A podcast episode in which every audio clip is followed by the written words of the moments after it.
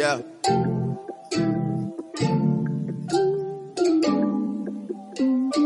Yeah.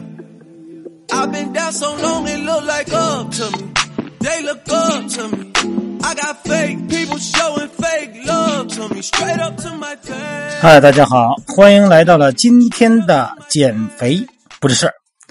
今天呢，跟大家聊的话题是长个儿哈，这话题挺有意思吧？对，嗯、好多朋友呢都问我啊，说这个能不能再长点儿哈？啊，想嫌自己个儿矮，能不能再长点？我说那长点呗，多大了？二十三了。哎呦，那就算了吧。呃，今天给大家聊聊这个严肃的话题啊，就是我们的骨头的生长啊，骨头哈，这个长个儿，咱们肯定咱们都想长个儿吧，是不是？但是咱们得了解一下骨头的情况哈。咱们这个骨头的生长啊，所谓的骨头生长，它其实包括长度啊，长度的增长和横向增粗两个方面。你看，在这个儿童少年时期哈、长骨的骨后和骨干之间，啊，存在着什么呀？一个骨后软板。这个软板啊，软骨板不断的增生，不断的骨化，哎，骨头的长度呢不断的增加。到十二到十八岁之间呢，大部分的这个后软软骨板呢生长速度快，啊，四肢骨尤其明显啊。你看十八岁以后呢，这个人体的各个骨骼生长基本上都停止了。一般女性在二十二岁啊，男性二十五岁之后呢，这个后软骨呢全骨全部都骨化了，啊，这个骨干和后啊结合成一个整体，那么骨头的长度呢，它就不再增加了，这身高啊，它就不长了，知道吧？嗯，别着急，别着急啊，这骨头的长度增加虽然停止了，但是骨头内部的结构，那么始终处于动态变化之中。你看这个孩子哈，这个青少年时期呢，这个骨膜呢比较厚，啊，骨外膜里头的成骨细胞呢，不断的分泌骨基质，让骨增粗。那同时呢，骨内膜里边的破骨细胞呢，又不断的破坏和吸收骨质，那么随腔扩大。成年以后呢，这种活动的趋势呢，啊，趋于平静，但是其实还是处在一种动态平衡状态。如果经常承受着负荷，那么这个骨头生长过程啊，实际上呢，可以在一定程度上呢，再去被激活。骨头的生长呢，和很多因素有关哈。呃，遗传呐、激素分泌啊、营养啊、运动状态呀、这个维生素的摄取啊，包括这个运动性的物理负荷等等哈。生长发育期间的少年儿童呢，适合的负荷刺激呢，可以促进骨的生长发育，但是过载的负荷运动就会影响骨的生长了。所以说呢，咱们在青少年时期哈，这个尽量避免那种负重和静力负荷训练。你比方说，前段时间那个什么网上有那个小孩是哪国家的呀？说八块腹肌，好家伙，这从小这这这练块什么的，有的现在家长动心了。哎呀，我这辈子是练不了了，我得让我儿子练呐。多大了？八岁了，开始吧，力量训练吧。千万别这么想啊，自己不能实现的梦想，千万别附加到孩子身上，这是不道德的啊。咱们骨头的塑形啊和重建是通过适应性的作用哎发生的。这种适应性啊，是按照这个一定的规律啊，就是以前有一个德国科学家说的啊，这个物理功能的改变能够引起骨的吸收和形成，所以说呢，改变了骨的内部结构和外部的几何形状，这就是靠什么呀？靠外在的这种训练了，哎，各种速度啊、力量啊，哎，然后刺激骨里边的结构的变化，塑形和重建是骨头组织里边的对这个机械应力作用影响的两个重要的生理过程啊。骨头塑形呢，主要存在于青少年时期，啊，和骨折的那什么呀复合期，就你骨折以后恢复期，它长得特别快，成骨细胞特别活跃。那么一定程度的这个训练呢，和这个有一点强度的呢，它会让这个过程呢发生的更密切。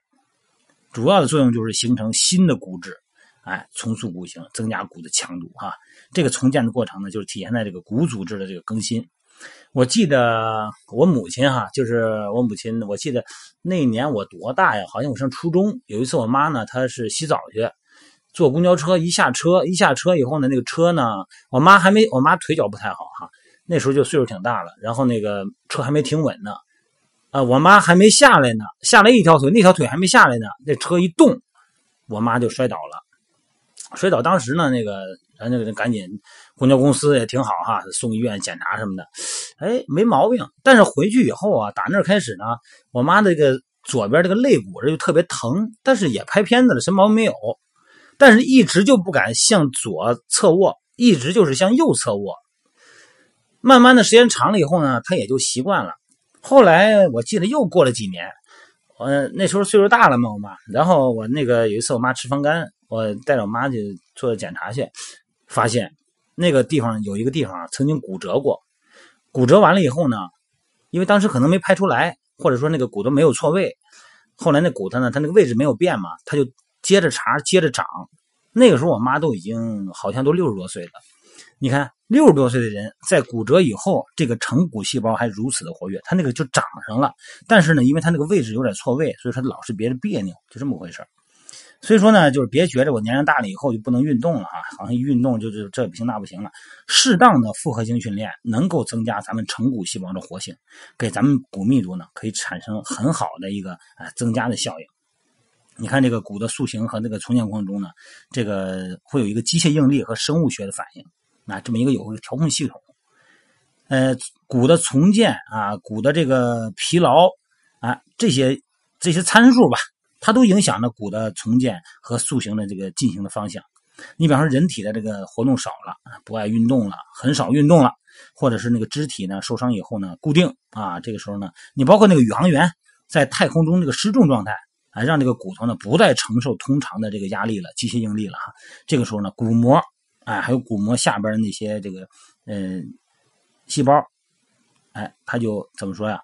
它就自己吸收自己的里边的成分，叫破骨细胞啊。咱们骨细胞，咱们有成骨细胞，还有破骨细胞。这个破骨细胞呢，就是吸收骨质。所以说呢，这个不断的吸收以后呢，造成强度和刚度都减小。所以说呢，只有在大于这个机械负荷的作用下呢，才能让咱们的骨头啊，这个密度。啊，重新向正向发展。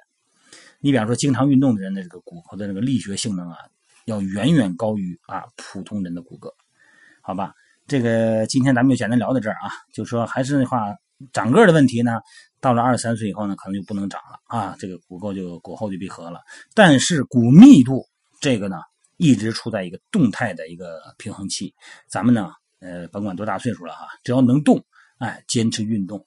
坚持属于自己的个性化的运动强度啊，不能跟人学，强度大了不行。但是你说我不运动，我上岁数了，不适合运动了，千万别这么想啊！骨头很重要哈，它是咱们身体的支架。